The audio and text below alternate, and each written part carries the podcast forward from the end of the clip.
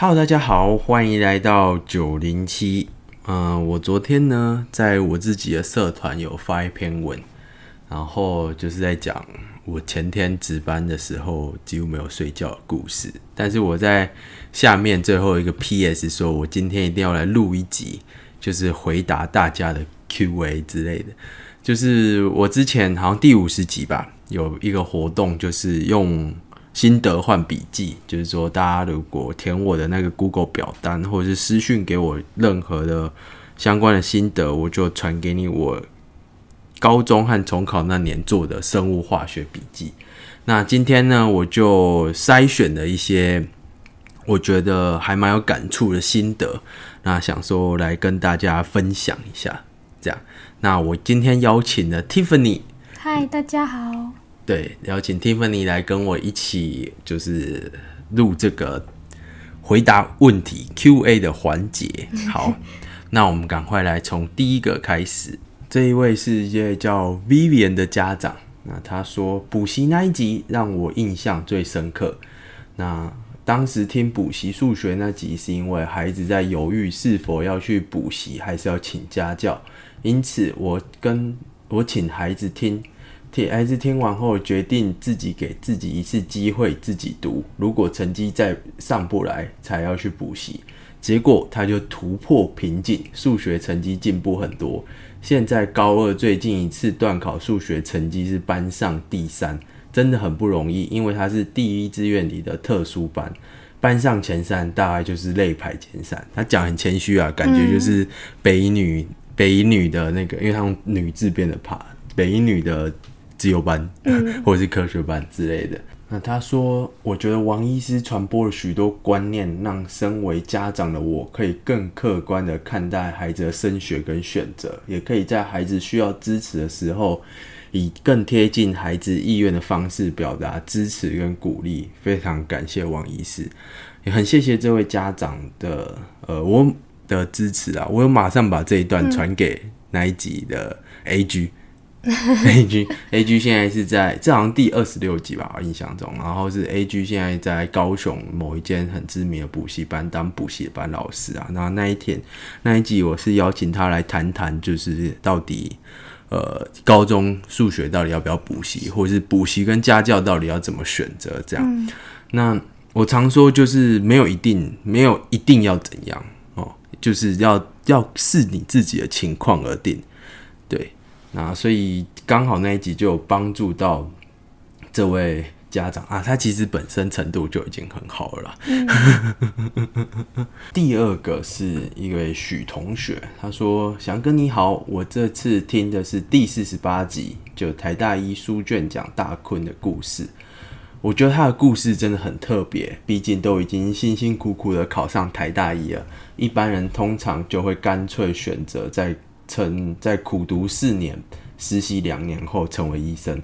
有句话让我印象很深刻：如果医师是在河河流的下游，每天负责打捞起病患，那我们为何不去看看上游发生了什么事？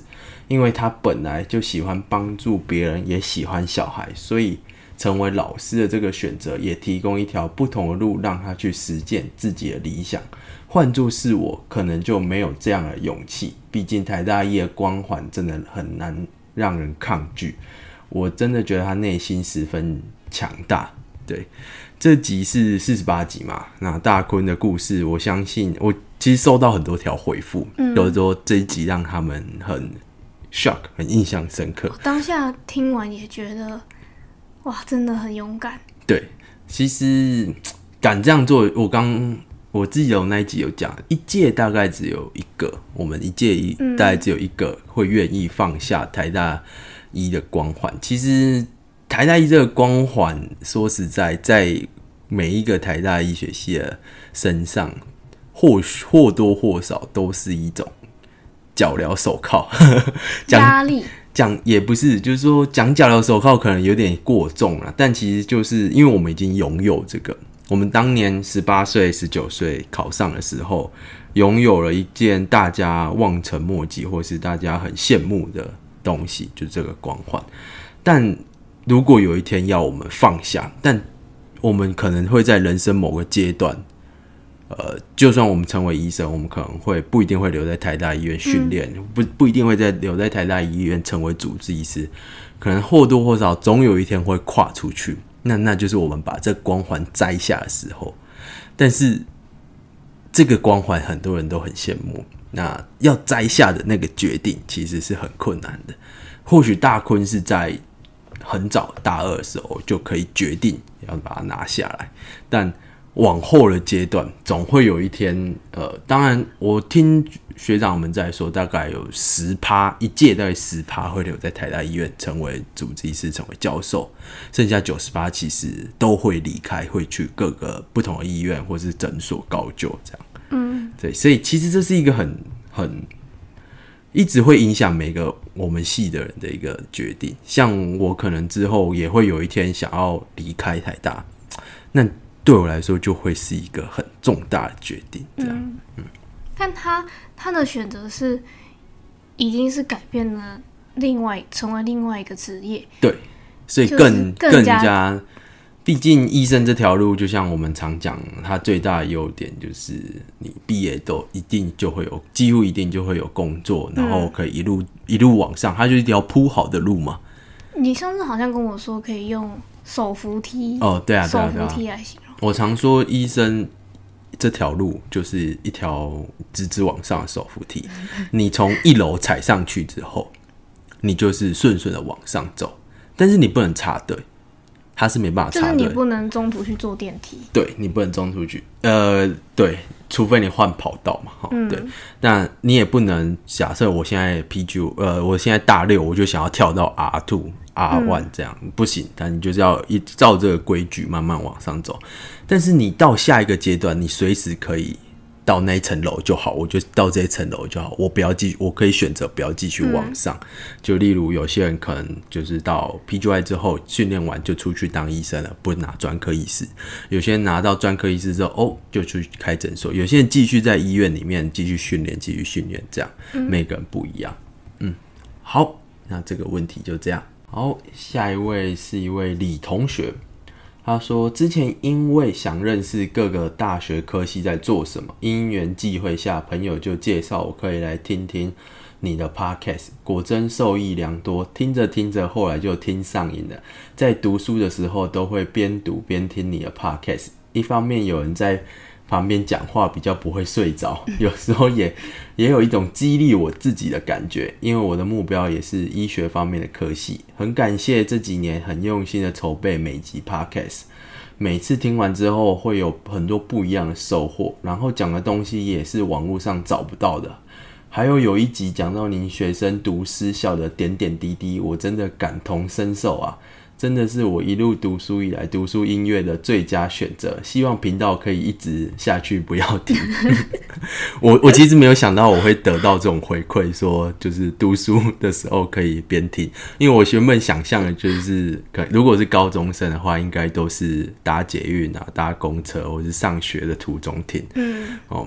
我没有想到，原来我的声音可以陪伴大家读书，这样，这 这倒是蛮蛮神奇的一个体的一个回馈。然后他说，希望频道可以一直继续比较听。我这这点我真的是最近一直很 struggle，就是我其实一开始就预料到这件事，就开始当医生之后真的很忙，就很累，真的连休息的时间可能都不太够，那还要安排时间录音跟剪辑。其实我记得我好像。最近有 skip 掉一个礼拜，就这一集应该是上同学应该有发现，就是会变少了一集。这个集好像应该是上礼拜要要要要上的，但是上礼拜六有一月一号我在值班，所以我就原本是新年要给大家录这一集，结果就来不及，就延后了一周。那我昨天也应该要录，但是因为我礼拜五值班，昨天整天都在睡觉，所以其实这个频道。就是我会努力让它维持下去啊，对我会努力让它维持下去，希望可以继续陪伴，至少到这位同学考完学车子。我真的很好奇，嗯，这样你听说听我声音有办法认真念书？我也不知道，他是他说对他来讲是一种激励啊，就可能听我一，就像有一个人在旁边说：“哎，你要认真，你要认真，你要认真。”这样，李同学加油！好，对，李同学要加油。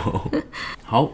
下一位是一位叫毛豆，他说我算是很新的听众，大概是从四十几的时候就变成粉丝了。主持人的声音很好听，咬字也很清楚，对高中生来说内容也很实用，帮助很大。主持人在听嘉宾讲话的时候都很认真的听分享，而不会打断。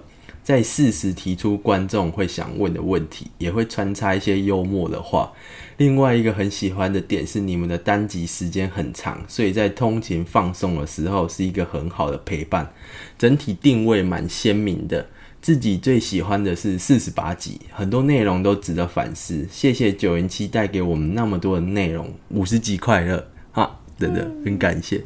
四十八集就是大坤那一集啊，刚有提到。对，那他说我的声音很好听，哎、其实这点这点我也蛮觉得，这也是我最近得到，就是自从开了这个表单，然后还有那个演讲回馈的表单，好像很多人都回馈说我这收听就是听 podcast 觉得我声音很好听，这点也是我意外资料得到的回馈。你可以用这么简陋的设备，哦，对啊，对。啊还可以有这么好听的声音，这跟应该跟特质音色比较有关，但他说我咬字很清楚，这点我觉得就有点过誉了。我觉得我蛮常咬字不太好的，你刚说支持，反正支持是我我分不清楚。不太行，对我很常卷舌用的不好，就我不是字正腔圆的那一种嘛。嗯，对，然后穿插一些呃问问题和穿插幽默的话，这个我觉得这是我的特质。其实大家可能不知道，我做节目就是每一集我几乎是没有蕊过的，对，因为我邀请来都是我的朋友，或是聊我熟悉的话题。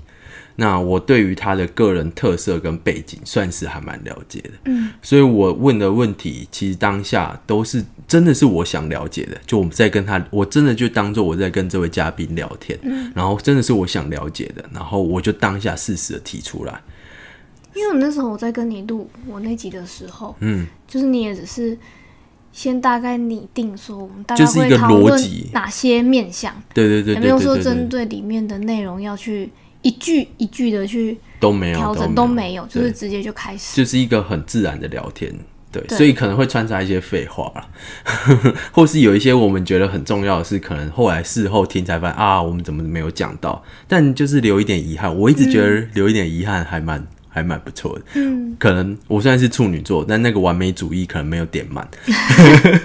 有啊，那个声音的部分有点慢。对，好，下一个是一位叫酸酸的同学，他说：“选我，选我，我不需要笔记，但我想被念出来。”之前就有在 IG 私讯过粉砖，觉得主持人不管是在访谈或者是个人分享经验的时候，语调和嗓音都让人听起来很舒服、很放松，不会感觉烦躁，用字遣词也恰到好处，不会太正式，也不会过于随便，这点真的要大大夸奖。感谢他。除了这点以外，让我真正喜欢上这节目原因是，果然是节目的切入点总是让我很有共鸣。因为被采访的人通常是已经有工作经验的人，他们能够剖析自己的心路历程，给听众很有价参考价值的资讯。除此之外，也能给听众有建设性的意见。我之前刚考完职考的时候，觉得人生根本就是黑白的。听完节目，觉得心情好很多。而且有一集采访到杜雅逊学长，身为一个男二中，并且有在教室听过他分享经验的学生，真的觉得世界太小了，能够在 podcast 听到在现实中有这么一点关联的声人的声音，超酷。总之，很感谢有这个优质的节目，希望这个节目能被越来越多人听到。好，很感谢这个酸酸，哇，这这这个回馈有很多要聊的。首先啊，刚已经聊过我的声音嘛，很舒服，很放松，就是真的很特别的回馈。然后就是我觉得他讲的另外一点，这就是我们节目的卖点啊。就是我常在出去外面演讲，或是跟别人介绍我们节目的时候，我们都说我的节目邀请来的都是已经大学毕业，甚至研究所毕业。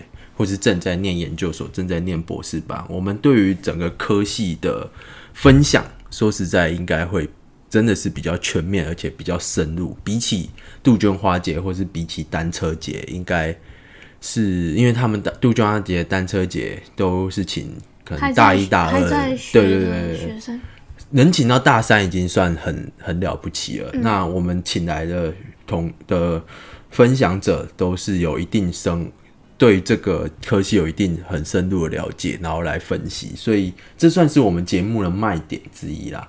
对，所以大家如果但是缺点就是没办法像杜鹃花姐一次有好几百科系让你选择嘛，嗯对啊。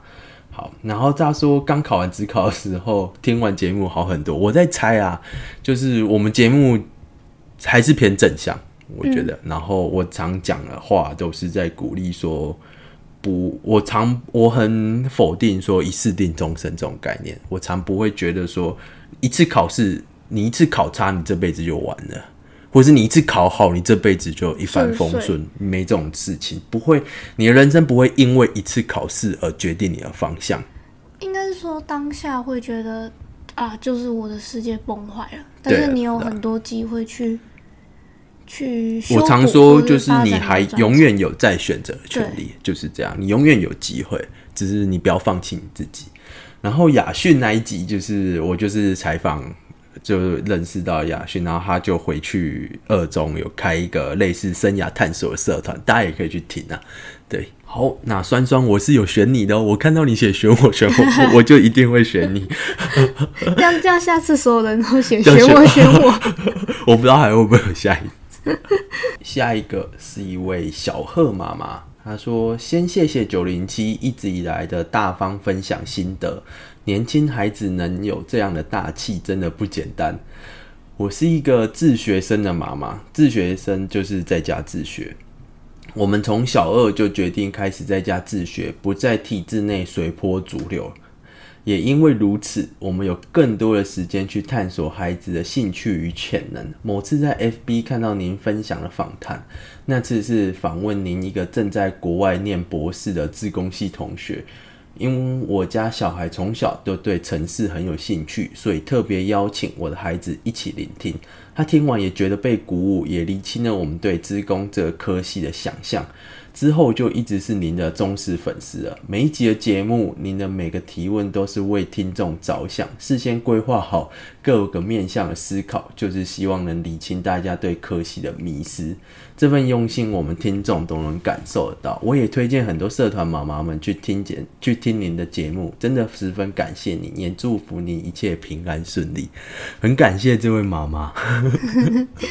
对，呃，我觉得如果有机会的话，我应该要来访问说这种在家自学的经验。我觉得这很特别啊，毕竟我节目其实就是多多探索，给大家有不一样的选择嘛。我觉得有机会的话，真的应该也要来。如果这位妈妈可以来联络我，我也来规划一下，看能不能就是邀请她来上一集录一集这种自学，我觉得这是一个很特别的经验。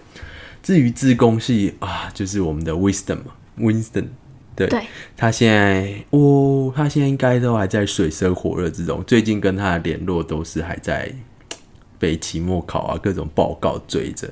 但我而且还是有点日夜颠倒。哦，对啊，因为美国时间不一样嘛，然后他过年好像不会回来。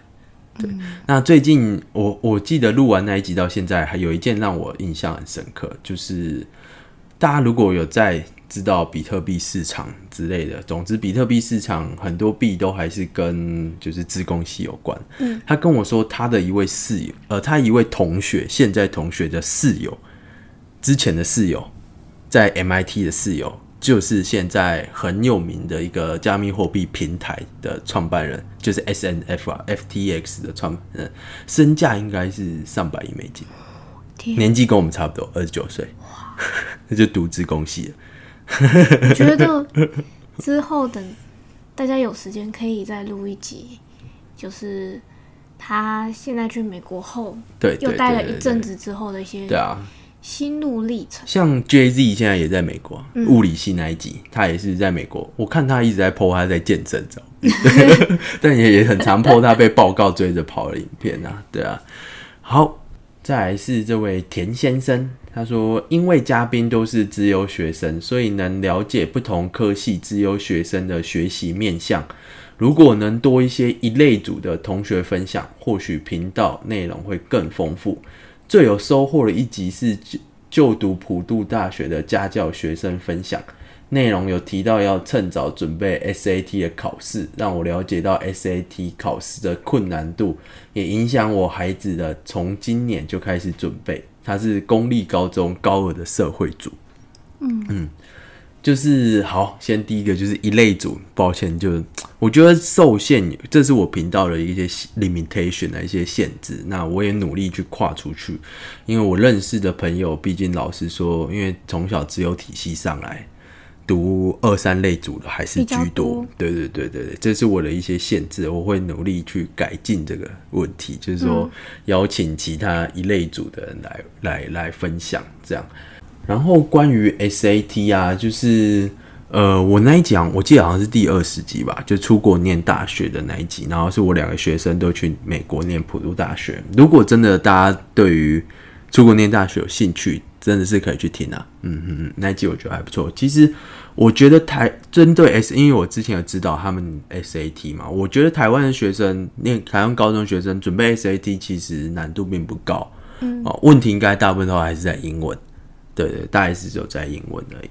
好好，下一个叫巨友妈，她说从今年五六月开始，有时候开高速公路，有时候睡前或是休息休息时间，放女儿或我觉得有兴趣的科系分享，一起聆听或讨论，让国中生的他知道该科系怎么准备、读什么、出路等等，更加了解。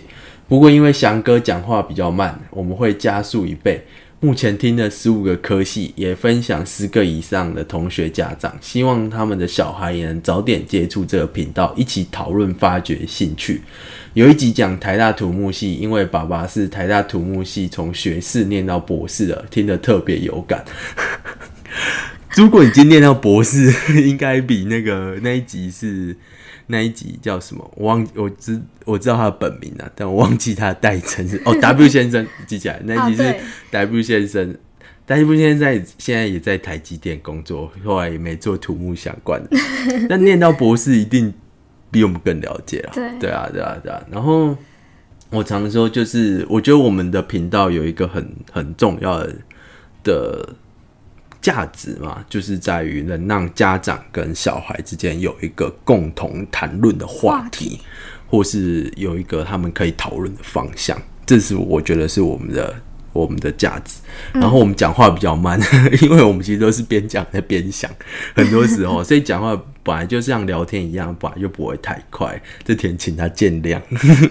然后很谢谢他帮我们推广啊，对，谢谢谢谢。好。下一个是一位植物园高中的彭老师，他说：“我是植物园的一名国文老师，我已经忘了当初是什么因缘际会，可能是网络推播，也可能是搜寻资料，开始听你们的节目。作为文科老师，在面对数数理取向的学生时，难免有一种隔一层的感觉。在许多年的自由班、科学班的专访中，我得以知道不同学校的学习形态。”透过您分享家教经验、高三应考方式，我得以融合观点分享给我的学生。从您自述在台大的群我经验，我得以更加清楚知道您的坚持与韧性、理念与创新。聆听不同级数的节目，确实带给我不同的刺激与思考。那此外，今年我正面临新课纲第一届的学生要考新型的大考。暑假前，我整理了您专访中提到的读书计划、心态调整、错题本制作等策略，把这些观点分享给同学，也向同学介绍您的节目。我记得您经常在节目中提及，您希望可以知道您的录制是否成为听众带来一些正向的影响。想借由这次的机会跟您说，身为一名。高中教学现场的老师，我确实在你的节目中认识更多有关高中生活、应考准备、大学科系。确切来说，我明晰的看见一位学习者不断思考、学习且愿意与大众分享的心，而我也能从他者的角度聆听不同领域的方法跟观点。此次回复，一方面表达。感谢，一方面也将取得我的笔您的笔记提供给班上没有补习的同学参考，谢谢你，祝福一切安好。哇，真的是国文老师，真的，像在写一篇文章一样，非常有，就是用字简洁，然后又很有条理，哇，然后又感受到他的用心，这样。真的，呃，他还是他自己是当老师嘛，他也不需要这份笔记，他是替他的学生就拿着，然后还就是听我的频道，然后整理我的一些东西给他的同学，真感谢。嗯，我之前有录过学测，有录过职考啦。好，这这两个主要是用我自己的经验嘛，那所以里面有提到我自己觉得读书计划该怎么做，心态上该怎么做，然后错题本我也有分享，嗯，然后这位老师就很感谢他，他已经当到植物园，应该就是建中啦，建中的国文老师，然后还跟应该是导师，我在猜，才这么、才这么用心的就是跟学生感觉更近，更 close，对啊，对。更接近这样，对啊，很感谢他，还帮我推推广，然后还写这么有温度的一个分享，真的很有很有很有感触，对，谢谢他。好，下一个，他说他叫一位佩姐，他说让我在辅导学生选系的时候给了很大的帮助。记得今年在跟一个学生讨论要不要填会计系的时候，因为听了您的访谈，让我们了解到会计的不同面向，也帮助学生找到他想要。很感恩有这么一个频道。其实这种回馈对我来说就是最最实质的，嗯，最有就真的有帮助到一个人。对，就我们当初那一集会计系好像也录了五十几分钟，那一集就是也打破大家对一些会计师的迷思。对对对其实没有就是前面的养成是非常的辛苦的。Tiffany 本身也是念会计的嘛，对，对，现在也在做会计相关的工作，对啊，所以嗯、呃会计系呢，其实很多集大家都可以去听啊，真的。如果真的对这方面有兴趣，你听了之后才会知道哦，跟我想的到底一不一样。大家都知道、嗯哦，会计脑中浮现可能在打算盘，大部分很常 或是按计算机。读会计系数学很好，哦，对啊，然后我就想说，有吗？我们因为是要要归类在求精一类组，要就是要要求精确，还是连十五加三十七会要用计算机按？对对。那好像不一定是数学好，我觉得还是逻辑辑啦逻逻辑要好要不错。对，嗯、我觉得倒是，我觉得反而会计应该是要很细心，对，要有细心跟耐心，心因为常常要为了那一两块钱去抓出来是哪边有问题。对对对对。对像我就不是一个很有细心跟耐心的人，就我看那么多就是上百笔、上千笔的数字，哇，我真的不行。对，最近就是年底在大结账，眼睛真的都快要脱糖了。等下听众就会说保护好 Tiffany 的眼睛。好，再来是一位叫 Angela 的家长，他说：“我是一位妈妈，听 Podcast 的一段时间了，主要也是为了孩子。我自己是七年级生，当时学制还是联联考跟部分推甄入学的年代，当初选择技职体系而没有选择普通学制，使我的人生部分缺憾。后来研究所选择传统大学就读，给我的感触是人生有不同的视野。我其实陆续听了很多的集数，发现在发展兴趣的过程之前，知识或生活中各类型的涉略也不少，有助于发掘自身潜力或找到兴趣。当成毕生志业的前置作业，而不像我们那个年代以前只会考试而考试，而没有独立思考或发展成强烈的自我意识。很感谢九零七的帮助，这坚定了妈妈对一个孩孩子发展有更开放的态度。其实我一直觉得，我好像在节目很常讲这句话，就说成绩或是考试，它只是一种你达到目的的手段。嗯，对你还是要有自我思考的能力啊！现在这个社会，现在这个时代，相比像妈妈，她说她是七年级的学的妈妈嘛，那相比那个年代，我们的选择多很多，对，我们有非常非常多。以前可能你得得到的资讯，或是你得到的讯息，好像蛮单一的，或是能选的，就像以前的电视节目，可能就只有几台。那现在有上百台，你要怎么选？YouTube。对，甚至有 YouTube，甚至你要看什么都有，还有各种影集，对啊，所以你要选择的东西变很多。那其实我们大部分人会会被这个淹没，会被庞大的资讯淹没，然后对再怀疑说我到底怎么选比较好。就像我在转台的时候，我到底哪要看哪一台比较好，有点这种感觉。那以前可能就是很单一，你就是一直往上走，然后到到哪就到哪，所以也不会说觉得很。就是觉得很，我我我当初这样选就好，我早知道我当初那样就好了。那所以，我做这个节目，其实很大一部分是想要帮助大家厘清自己选择的意义是什么。其实我常在节目说，没有什么叫最好的选择，因为你永远不知道你选另外一条路会长得怎样。那你现在会有那种感觉？呃，我今天又发一篇文，叫做《痛苦来自于比较》。嗯，你常会觉得走另外一条路的人过得比你好，过得比你爽。就像我们当医生，常会觉得现在当工程师的人就是赚的比我们多，公司比我们少。或是会计师每年都赚几千万，呃但那是老的会计师啊。我们说同龄的，就是当年跟我们一起念，我考上台大一，他考上台大电机，考上职工，现在都过得比我们爽。常会有这种比较，但我常说，如果换成是你走那条路，不一定会比较好，对吧？对那你永远不知道是会不会是这样。对，所以我在节目中很常灌输的一个观念，就是要所谓独立思考，就是你真的要自己知道自己要什么，你不然你选了之后，你才不会后悔嘛。嗯，你如果一直觉得我当初就是成绩高了，所以我填医学系，然后我进来之后发现超痛苦，然后早知道我当初就念牙医，早知道我当初就念电机，你对于自己的选择一直没有保持一个负责的态度嘛？虽然现实可能真的真实状况真的是这样。但是你对于你的选，如果你的选择是对自己负责，而不是因为你成绩到家长、爸爸妈妈或是老师们叫你这样的话，社会氛围说你应该要这样选的话，那你当然到最后，如果发生了你觉得你比较之下你很不不愿意承担的结论，那真的是会很后悔。你就会很后悔，就是干嘛这样？是不是这个社会背叛我？是不是我爸妈逼我做我不想要的做的事？对啊，所以我才说独立这个节目也很大一部分想要带给各位同学，就是你要有自己独立思考能力啊，真真的是你要你这也是对自己选择做负责的能力。嗯，对，好，好，那差不多，我们就大概挑挑了这些，其实还有很多啦。我记得总共那一个回复有八十个，八十几个，就是那个笔记的那个有八十几个回复，那我们就挑了这几个来跟大家分享。那其他很多都还是对我们很感谢，对我们这个节目，毕竟也不是我们不是用盈利为导向，纯粹就只是做兴趣，然后希望。把自己的一些观念传达给大家，对，就是把自己的一些想法能帮助到一定的人，这样我们就很感谢，真的有帮助到人就够了。